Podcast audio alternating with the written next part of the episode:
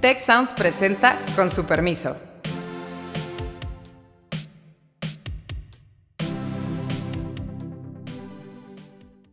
Con su permiso. El día, el día de hoy, estimadas, estimados escuchas, eh, pues la verdad es que estamos de plácemes. Comienzo diciéndoles que se trata del episodio número 100 de este podcast en este gobierno no hay un intento serio de formalizar la economía, más bien todo lo contrario, lo que prevalece y lo que se promueve es lo informal. Pues la política fiscal es de todos, o sea, es un problema de todos. Nosotros necesitamos ser partícipes, no tener miedo en, debatir, en, en tener información. ¿Cuál es nuestra responsabilidad del presente? ¿Es un problema político? ¿Es un problema personal? ¿Es un problema del sector privado? Es un problema de las familias. ¿Quién debe de atender esta situación que no se convierta en un problema grave? Pues coincide ahora sí que nuestro, nuestro programa número 100 con la idea de pensar en, pues en, un, en un mediano, en un largo plazo. Tenemos el gusto de, de que nos acompañe el día de hoy como invitado el doctor Ricardo Cantú que ha venido haciendo investigación en los últimos 10 años sobre sostenibilidad fiscal, sobre cuentas generacionales. También estamos presentes Beata Boina y Héctor Juan Villarreal. Le, por supuesto que le mandamos un saludo especial a nuestros dos compañeros de podcast, a Carlos Elizondo y Alejandro Poiré, que, pues bueno, han sido junto con, con Cintia Coca y los productores de, de este programa, pues ya compañeros de, un viaje que, bueno, ya tiene una longitud respetable. Yo quisiera, yo quisiera arrancar, Ricardo, Beata, digo, eh, sin, sin meternos en tecnicismos o, historias que, pudieran marear a la gente, ¿por qué es importante hablar de, sostenibilidad fiscal, Ricardo? ¿Cuál es, cuál es la idea de, de, de tener la mira en un mediano, en un largo plazo. Alguien te, va, te podría decir, bueno, Ricardo, eh, pues ahorita en una crisis COVID, pues las coyunturas son muy importantes, que, que largo plazo llegue y se arregle solo. ¿Cuál sería tu reacción? Hola Héctor, muchas gracias por la invitación. Hola Beata, muchas, este, un placer estar aquí con ustedes para platicar sobre estos temas tan importantes como esto que mencionas sobre las cuentas generacionales y lo importante que es pensar en el largo plazo, sobre todo en términos de política fiscal. ¿Y por qué me refiero que es muy importante la política fiscal y empezar en largo plazo? Por eso que dices de, pues si tenemos unas coyunturas como las del COVID, ¿por qué estar ahorita todavía pensando en cuestiones de las futuras generaciones o lo que todavía no llega? Y, lo más importante que quiero resaltar es que, es que el problema central es que las finanzas públicas, la política fiscal particularmente, se está actualmente apalancada en deuda.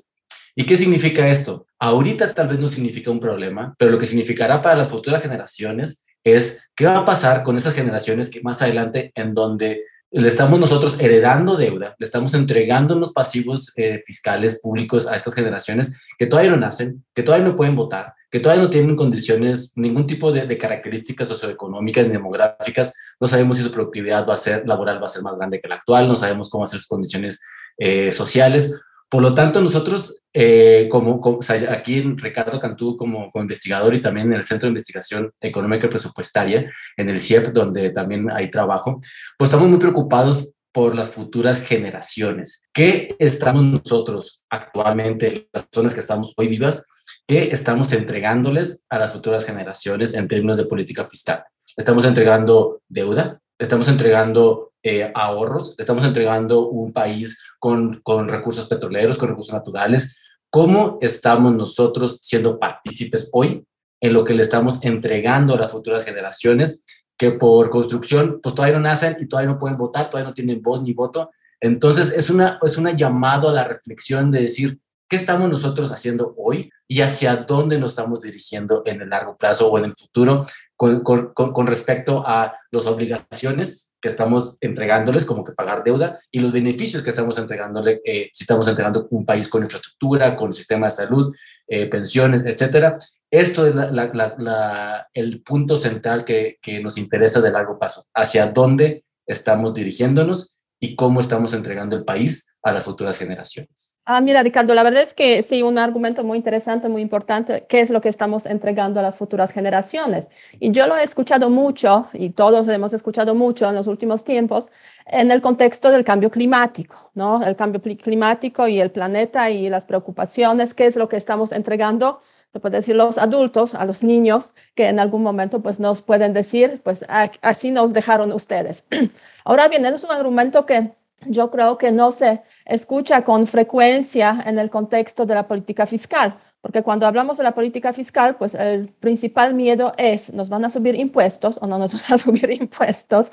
Qué va a pasar con lo que vamos a tener que pagar, digamos, en este contexto, contexto fiscal. Y es principalmente esa preocupación, preocupación, yo diría, de corto plazo, tanto de los políticos como de los ciudadanos, no queremos pagar más y si nos dicen que paguemos más, no les vamos a votar. Eso, digamos, se ve con claridad en muchos países del mundo, esa, esa lógica un poco en México, pero bueno, quizás no es el argumento que aparece con tanta, con tanta frecuencia. Ahora bien, yo este, he leído recientemente precisamente a raíz del informe que tú has publicado, que han publicado en el Centro de Investigaciones, reporte sobre sostenibilidad fiscal, análisis y prospectiva para México 2022. Y la verdad es que yo creo que son las cifras las que llaman más atención este, eh, y que pueden realmente pues, hacer de ese debate pues, un debate importante. Se menciona en ese informe eh, que las, o sea, actualmente eh, se paga más o menos, o sea, un individuo paga durante su vida como 113 mil pesos eh, de, este, son aportaciones tributarias para básicamente pues tener los servicios que provee el Estado, la infraestructura, etcétera, etcétera, y poder usar todo eso. Ahora bien, en ocho años, o sea, en 2030, quedan ocho años, este, esa cifra o esa aportación tributaria subiría casi a un millón de pesos, 985 mil pesos. O sea, se multiplicaría varias veces, eh, yo diría en poco tiempo. O sea, ¿qué pasa con eso? Yo creo que es la cifra que en ocho años pues habrá un cambio sustancial a raíz sobre todo del envejecimiento de la población. Correcto.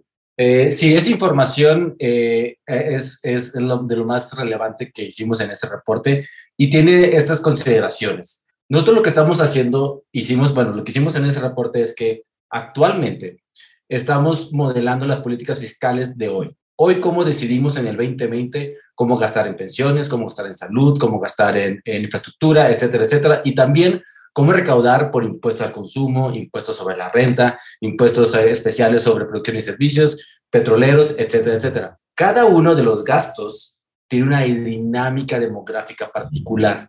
Por ejemplo, la salud tiene un comportamiento muy particular, sobre todo por las mujeres cuando tienen sociedades reproductivas que pueden tener un poco más de necesidades de, salud. Cuando empezamos a, crecer y empezamos a tener otro tipo de enfermedades crónico-degenerativas o empezamos a tener otro tipo de necesidades de atención médica. Eh, entonces, cuando una población empieza a envejecer, las necesidades de salud empiezan a cambiar. Empezamos a, tener otro tipo de, de perfiles epidemiológicos, como, como se le llama. También pasa con las pensiones.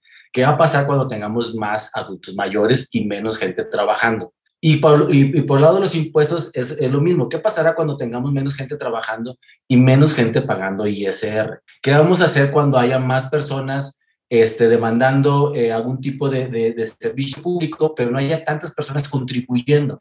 Y eso es lo que nosotros estamos nosotros modelando, es si mantenemos todo constante, y, y, quiero resaltar que este tipo, estas, estas cifras que reportamos son proyecciones, no son pronósticos ni son predicciones. No estamos diciendo que eso va a pasar, ni estamos eh, deseando o, o asumiendo que, que eh, estas son las consecuencias. Lo único que estamos haciendo es, si desde ahorita dejamos las cosas como las decidimos hoy, sin moverle nada, ¿hacia dónde nos estaríamos dirigiendo? ¿Hacia dónde estaríamos nosotros transitando en estos perfiles de todo tipo, perfiles epidemiológicos, como mencioné, perfiles de, contribución de impuestos, de recepción de educación, por ejemplo? Si tenemos menos niños también, ¿qué significa eso para el, gasto en educación? ¿Vamos a gastar menos? o vamos a gastar más en calidad, o vamos a gastar en media superior o, en educación superior, porque estamos viendo cómo las cortes van creciendo y tendríamos nosotros entonces que pensar en cómo optimizar estos recursos. Entonces, dado que ya tenemos una proyección de envejecimiento poblacional, esto, el, el, Consejo Nacional de Población tiene sus proyecciones hacia el 2050 de cómo va a estar la composición demográfica.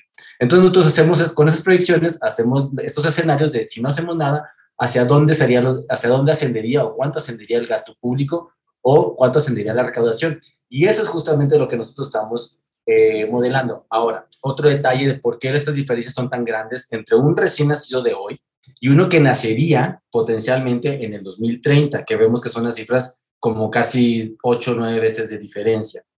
La situación es que nosotros estamos primero asumiendo que estos niños que nacieron hoy van a seguir recibiendo los mismos beneficios y los mismos eh, y pagando los mismos impuestos. Digo, los niños no pagan tanto impuestos, aunque sí pagan por consumo, siguen pagando lo mismo y vamos a seguir a esos, a esos niños hasta que se mueran. Dejando todas las políticas fiscales como están hoy, vamos a seguirles su, perfil fiscal, le vamos a entregar, entregar, entre comillas, dinero por educación, entregar dinero por salud, que son los beneficios, van creciendo, vamos a quitarle dinero por ISR, por IEPS, etcétera, y sacamos esta cuenta generacional. ¿Cuánto estas personas, estos niños, aportarían al sistema fiscal de manera neta.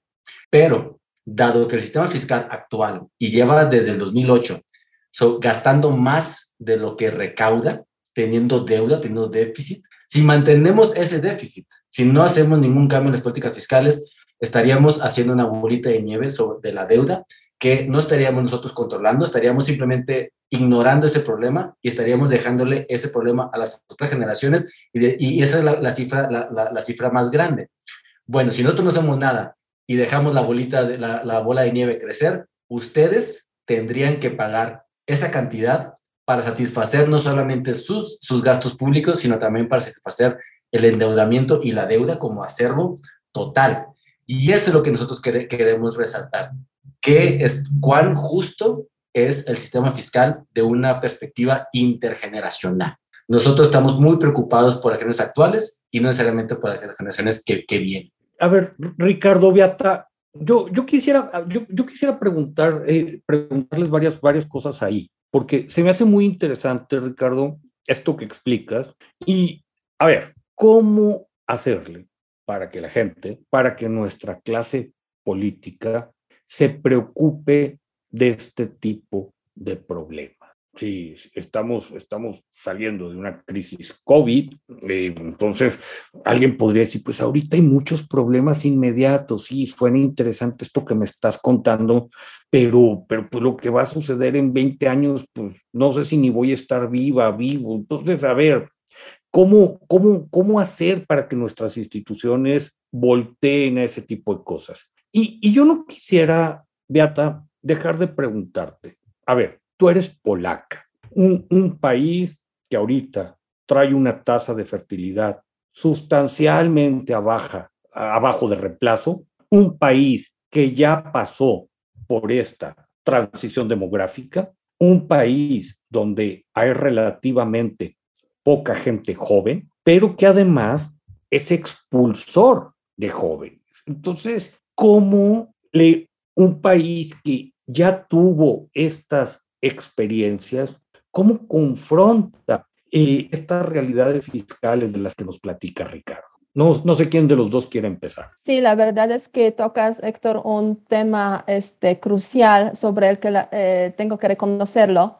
Eh, se está hablando bastante en estos últimos años en Polonia. Ahora bien, si hablamos, comparamos Polonia, Europa o Unión Europea en general y México, eh, México está en un punto, pues se puede decir, bastante adelantado, porque la media edad de la población en México son, si no me equivoco, 30 años, 29, 30 años, mientras que en Polonia son 41 años, o sea, 11 años más, y la Unión Europea son 43.9 años, casi 44 años. Entonces, se puede decir la media de la población en general en mi país y en la Unión Europea, pues es una década más y una década significa, la verdad es que varios años de transición, transformación demográfica y varios años de problemas también. Ahora bien, yo creo que en el caso de Polonia, efectivamente se está preveyendo y cada año salen pronósticos eh, de que la población va a ir decreciendo, bueno, está decreciendo y eso significará que en unos años vamos a tener como un millón y medio de población menos. Ahora es 38 millones, 36 millones, pues en realmente pocas, eh, poco tiempo. Eh, y sí es una gran preocupación por lo que ha comentado Ricardo, efectivamente es una presión para el sistema fiscal porque hay que proveer servicios a una población, digamos, más amplia en cuanto a sus necesidades, sobre todo relacionadas con temas de salud, pero no solamente, y una población que cuya parte eh, trabaja menos, ¿no? O sea, cuya parte responsable de actividad eh, económica trabaja, trabaja menos.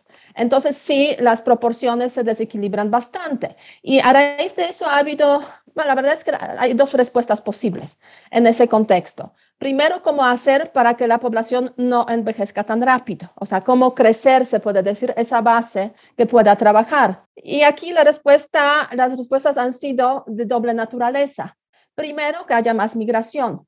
Polonia justo está bastante, se puede decir, resistente, a aceptar esa, esa política de aceptar a más migrantes eh, para que pues normalmente son personas jóvenes las que, las que emigran más que digamos los adultos mayores. Entonces es una posibilidad de pues rellenar ese hueco poblacional que existe en un país, en un país determinado. El tema de la migración, una política migratoria más abierta, pues implica también, tiene sus consecuencias y tiene sus debates en todos los países europeos. O sea, si vienen más personas de los países que son un poco diferentes de nuestra cultura, pues eso puede generar, digamos, diferencias de otra naturaleza. O sea, lo que hemos visto en Francia, hemos visto también en España, en Alemania, o sea, diferencias culturales, hasta choques este, entre eh, la población nativa y los que llegan desde fuera. Eh, hay varios países, entre ellos Polonia, que sí toman eso mucho en consideración, yo creo que de forma equivocada, pero pues así es la política del actual gobierno.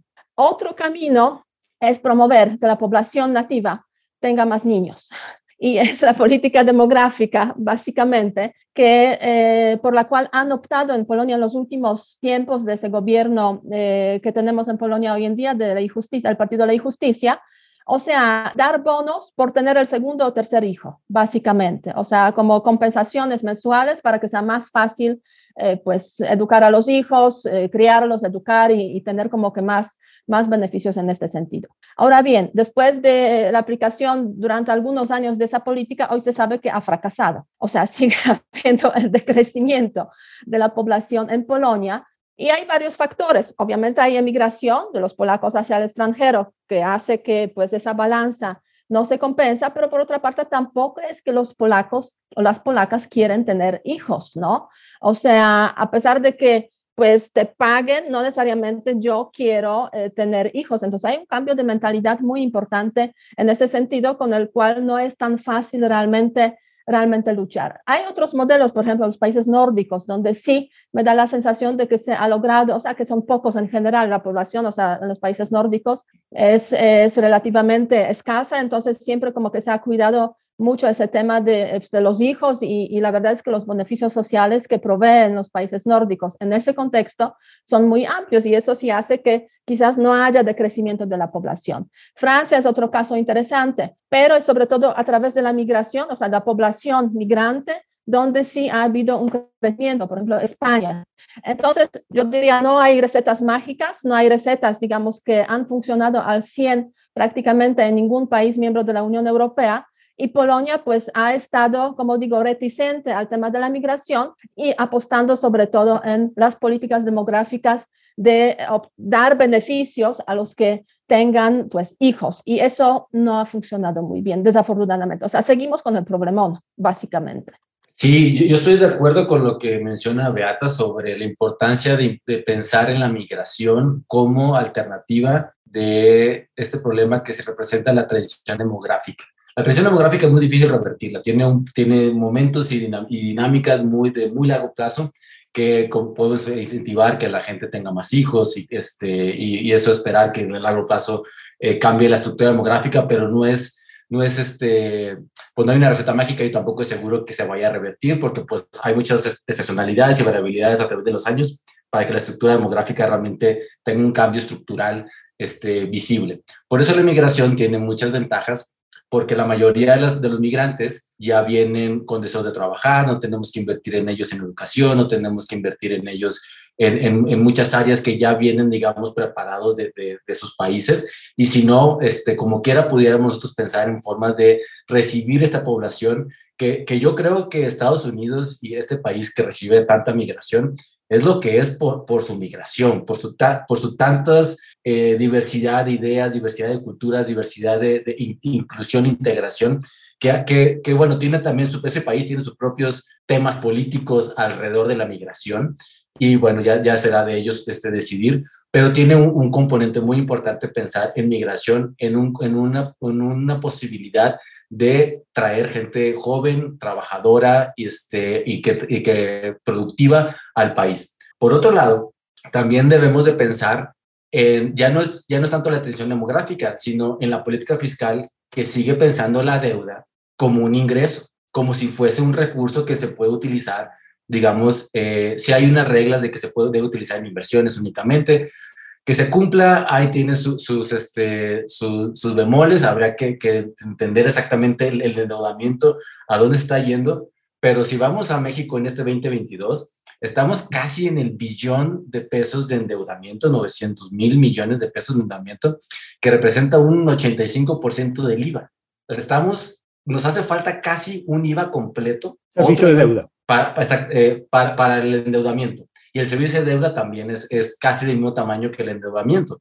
Estamos pagando el servicio de deuda 3.1% del PIB, cuando gastamos en salud, o bueno, en educación 2.5%. En salud estábamos antes en 2.6, 2.7. Este año, por las vacunas, eh, aumentó el, el, gasto en, en, salud. Pero, ¿qué significa que estemos gastando tanto porcentaje del PIB, o sea, tres puntos del PIB en costo financiero de la deuda el, y, y, no en, otros, en otras necesidades como, como tenemos en, en, el COVID, la salud. De, o sea, todo son, que números, son números importantes, Ricardo, para la, gente, para la gente que nos escucha, el endeudamiento anual, que eh, le aclaramos a la gente, es el flujo, no el stock de la deuda acumulada. Nuestro flujo, ¿en cuánto está, Ricardo? El flujo estamos, eh, en este año va a ser como 950 mil millones de pesos. Ese es lo que se va a requerir. de deuda cuánto sería? Estamos en, esa cifra no te la tengo exactamente, pero sería como... Unos 800 mil. 800 mil, más o menos, mil, millones de pesos lo que se estaría gastando. de, de, puros intereses y amortizaciones y todo, lo que, todo el costo financiero de la deuda. Imagínense el costo de oportunidad que eso representa como sistema fiscal, poder destinar esos recursos a otro tipo pues de, de, actividades y áreas prioritarias, como mencionaste tú, como salud. O sea, los confinamientos fue porque el sistema de salud no podía ser capaz de, enfrentar una sobredemanda de, atención. Dos años después, ¿cómo, ¿cómo hemos mejorado? ¿no? ¿Cómo estamos en este punto? ¿Qué tanto espacio fiscal tenemos realmente? ¿Qué tanto libertad fiscal tenemos para cumplir estos otros compromisos que, que son prioritarios, salud, educación, pensiones? y no, y bueno, y estamos destinando ahorita algo muy importante para el costo financiero de la deuda, bueno, con sus explicaciones de, de desigualdad que eso pueda representar, que, que el gasto público, dinero público, se vaya a estas instituciones a pagar estos costos financieros en vez de irse a la población. Esos son, son temas muy, muy importantes. Ustedes est están sacando temas relevantísimos. Por un lado, eh, Beata nos hablaba, pues sabes qué, se intenta de estas políticas públicas que te cambien dinámicas demográficas, no es tan sencillo. El tema de la migración va a ser siempre muy polémico, digo, por, desde por barreras culturales y otra naturaleza. Incluso se tiende a poner sobre la mesa, y, y, a mí me llama mucho la atención de que se dice, ¿saben qué? Pues tenemos un modelo como el canadiense. En Canadá, la, la migración con respecto al porcentaje de su población es, es muy, muy, muy, muy, muy, muy respetable. Además, Canadá desde hace tiempo, con una tasa de fertilidad baja, le apostó a una migración administrada donde dice, pues queremos cosas que ya mencionaba Ricardo, pues gente que llegue con buenos perfiles educativos, que complemente esto que tenemos. Ahora, el asunto aquí es que si todo mundo quiere resolver sus problemas migratorios con pura migración, sus problemas poblacionales, discúlpenme, sus problemas poblacionales con pura migración, pues iba a haber unos desbalances muy interesantes en el mundo. Entonces, creo que también, creo que también nos queda ahí. Salió ahorita, Ricardo nos mencionaba el tema, el tema de deuda, el tema de servicio de la deuda. Incluso después de la crisis COVID-19, muchos países de la región latinoamericana salen muy endeudados y con el resultado que, que, pareciera que su fertilidad recibió un shock negativo, que un cambio que ya se veía venir muy acelerado, todavía lo va a hacer más. Entonces, yo, yo quisiera insistir en esto. ¿Cuál es nuestra responsabilidad del presente? ¿Es un problema político? ¿Es un problema personal? ¿Es un problema del sector privado? ¿Es un problema de las familias? ¿Quién debe de atender esta situación que no se convierta en un problema grave? Mira, yo creo, este, Héctor, que el asunto es de tal envergadura y complejidad que de hecho hablar solamente de una solución o solución única o política única que nos va a resolver el tema, pues sería pues estar en un error profundo, ¿no? De hecho, hay que tener una combinación de diferentes políticas, incluida la política migratoria, incluida la política fiscal, incluida la política relacionada con los temas, eh, temas de la familia y quizás pues también este, la mentalidad, cómo están cambiando las cosas, tomando en consideración también diferencias regionales muy importantes, yo creo que en el contexto de México, ¿no? Hay regiones donde pues las tasas de natalidad son muy elevadas, pero al mismo tiempo tenemos una economía totalmente informal y la verdad es que el tema de la recaudación de impuestos, que también creo un factor muy importante, pues eh, habría que considerarlo. O sea, una combinación de diferentes políticas para atender el tema y el eh, el problema. Y este, Ricardo, lo que tú mencionaste, el tema de la deuda, o sea, ojalá no tuviéramos que, digamos, pagar ese servicio de la deuda porque ese dinero podría ir a otros, eh, otras políticas públicas más importantes y sí, totalmente es cierto. Pero si lo vemos desde la perspectiva de mediano y largo plazo, pues la verdad es que lo que se debería hacer es atender de forma mucho más sólida el tema de la política fiscal, tomando en consideración que la base recaudatoria es muy escasa en México, o sea, la más pequeña de los países de la OECD, ya, ya lo sabemos muy bien, y eh, se ha hecho eh, relativamente poco para cambiarlo, o sea, en ese proceso, digamos, de formalización de la economía. Por aquí ha habido intentos desde, desde el Palacio Presidencial, eh, pues obligar a los jóvenes, por ejemplo, a que ya estén inscritos en, este, em, en el SAT con su RFC para que pues ya estén por ahí y no haya problemas y que puedan en caso de que empiecen su trabajo pues estar sin problemas, eh, poder ya eh, digamos tributar, ¿no? O sea, hay diferentes medidas que algunas pues dan un poco de risa, otras que este, deberían fortalecerse, pero no cabe duda porque por ejemplo en este gobierno no hay un intento serio de este, formalizar la economía, más bien todo lo contrario, lo que prevalece y lo que se eh, se promueve es a lo informal y eso sí afecta mucho obviamente a los que pagan impuestos dicen pues para qué yo voy a pagar si este gobierno ni me apoya en mi lucha este, contra el sistema en el que estoy, ¿no? O sea, para sobrevivir en ese sistema. Entonces, los políticos me da la sensación en esos próximos años, pues no van a hablar sobre el tema, desafortunadamente. Entonces, el papel destacado en ese contexto, pues este, eh, está en manos de los, las instituciones como centro de investigación, o sea, los eh, investigadores para poner en la mesa el problema con datos contundentes, con datos fuertes y relevantes y para hacer esa conciencia. O sea, eh, el ambiente no es muy bueno para hablar de proyectos de largo plazo y de los problemas de esos cuellos de botella que van a surgir, pues la verdad es que no en tanto tiempo, o sea, lo vamos a vivir. La mayoría de los que nos escuchan lo van a vivir en carne propia, básicamente. Sí, de, acuerdo. Yo creo que este, este problema es, eh, yo creo, de la política fiscal, pues la política fiscal es de todos o sea, es un problema de todos. Nosotros necesitamos ser partícipes, no tener miedo en, debatir, en, tener información. Nosotros como centro de investigación, obviamente sabemos lo, difícil que puede ser a veces escavar los datos y tener la información, pero estamos con toda la disposición de, dar estos, estos, estas cifras, dar estos datos para que empezamos a debatir y empezamos a pensar qué es lo que queremos dejar a nuestras futuras generaciones, a nuestros hijos, al futuro, qué es lo que queremos dejar qué es lo que estamos haciendo hoy en día y qué es lo que podríamos mejorar. Entonces, un problema que, que, es, tiene que ver con la sociedad, porque recordemos que, bueno, yo, eh, lo que yo creo es que las, las, políticas públicas, las políticas fiscales son contratos intergeneracionales. Le quitas dinero a alguien para dárselo a alguien más, ya sea ahora o en el futuro. Y es, un, es un contrato de nosotros con nosotros.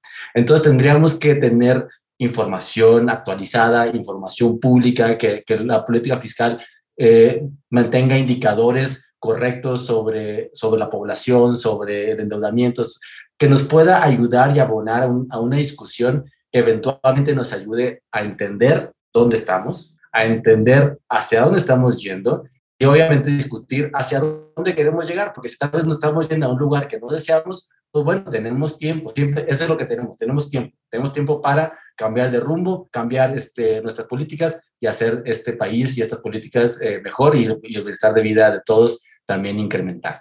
Entonces yo creo que es un problema centralmente de, las políticas fiscales, pero las políticas fiscales a final de cuentas son de todos nosotros. Y, sí, al pues, final, pero también yo creo que es muy importante, o sea, para muchos lo que estás comentando, Ricardo, pues al fin y al cabo significa, o sea, voy a recibir mi pensión, en el momento cuando me toque, no la voy a recibir y cuánto va a ser, ¿no? O sea, este, la pregunta también sería en ese contexto, o sea, ¿qué es lo que podemos hacer? O sea, solamente, digamos, apegarnos a, los que, a lo que nos puede dar el Estado o quizás este, también tomar en, consideraciones, en consideración que a través del sector privado pues hay posibilidades realmente de pues asegurarnos un futuro eh, de adulto mayor quizás un poco, un poco mejor, ¿no? Tomando en consideración el panorama y también la perspectiva de que los políticos pues como que no van a pensar de largo plazo en los próximos, eh, yo diría, tres, cuatro, cinco años, seguramente. miren, me, me, gusta mucho lo que están diciendo. Yo, yo creo que un poco, un poco a manera de cierre, porque se nos está agotando el tiempo,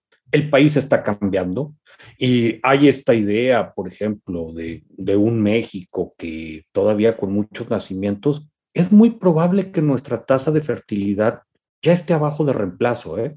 O sea, entonces sí va a cambiar esto muy rápido. Ahora, nos preguntaba nuestra productora al principio del programa, antes, antes, antes de entrar al aire, oigan, pues sabes qué, entonces quiere decir que todos nos vamos a volver viejitos y vamos a ser pobres y, y, y esto pinta de manera terriblemente negativo. Y la respuesta es no. Creo que un programa como el de hoy, pues es un, es un llamado a, a la toma de conciencia, a decir, las políticas públicas importan. Me gustó esta frase de Ricardo, ¿saben qué? Pues es que a fin de cuentas, nuestro sistema fiscal es un pacto entre generaciones. Sí tenemos que cuidar los balances, lo que, lo que le corresponde pagar y recibir a cada una de ellas. Tenemos que preguntarnos, y retomo varios de los puntos de Beata, hasta dónde los sistemas políticos son capaces de enfrentar este tipo de retos. Ahora, si nuestro sistema político no puede tener esta visión de mediano y largo plazo, y ojo, esto no es exclusivo de México, mal que bien, la gran mayoría de los países lo padecen, pues a lo mejor tenemos que buscar las instituciones que nos ayuden a que este tránsito pues sea más justo, que este tránsito sea más ordenado, que nos dé opciones, que podamos tener estos debates en público. Entonces, a, a, ver, Beata Ricardo, básicamente se nos agotó el tiempo. Si quisieran una intervención de 15, 20 segundos. Ricardo, también que nos puedas contar dónde, dónde hay manera de leerte, dónde podemos seguir lo que estás haciendo. Les recuerdo que, que nos sigan, es arroba en Ciencias Sociales Tech, nuestra cuenta, nuestra cuenta de Twitter, donde vamos a, a, poner el programa y donde pues vamos, vamos a estar también dándole seguimiento. Beata. Sí, yo solamente diría que pagar impuestos no está mal. Eh, quiero decir que sirven precisamente para pues cierta consolidación del sistema fiscal, del que pues se aprovechan todos los que lo necesitan y en el futuro pues nos tocará a nosotros eh, beneficiarse de este sistema fiscal. Ahora bien, ojalá, ojalá el dinero que se paga eh, se gaste de forma correcta y eficaz, ¿no? Y eso también es un importante punto en este debate sobre el sistema fiscal y realmente porque la gente no quiere pagar impuestos. Y yo para cerrar, creería que necesitamos eh, tener más información sobre cuánto contribuimos cada uno de nosotros y cuánto recibimos del sistema fiscal, tener una, una idea más clara sobre los contratos intergeneracionales que tenemos, quiénes están recibiendo, quiénes están este, aportando.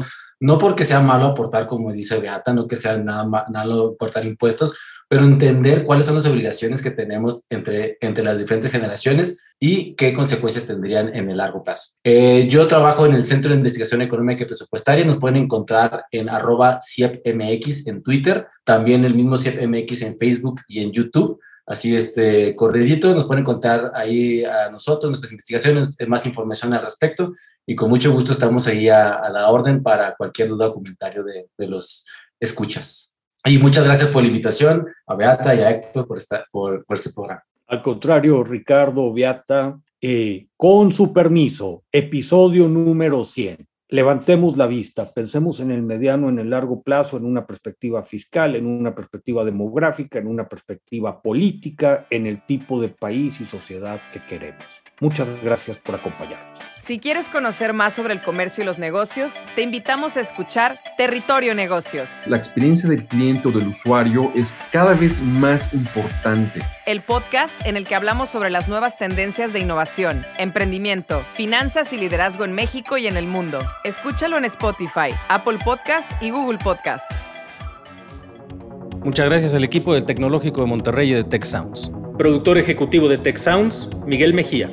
Asistentes de producción, María Guadalupe Monroy y Marcela Amezquita. Productoras de Con su permiso, Luz María Ávila y Cintia Coca. Diseño, Ángel Gómez y Daniela Solís. Postproducción, Max Pérez. Les invitamos a escuchar el siguiente episodio de Con su permiso y el resto de programas de Tech Sounds en los canales de su preferencia.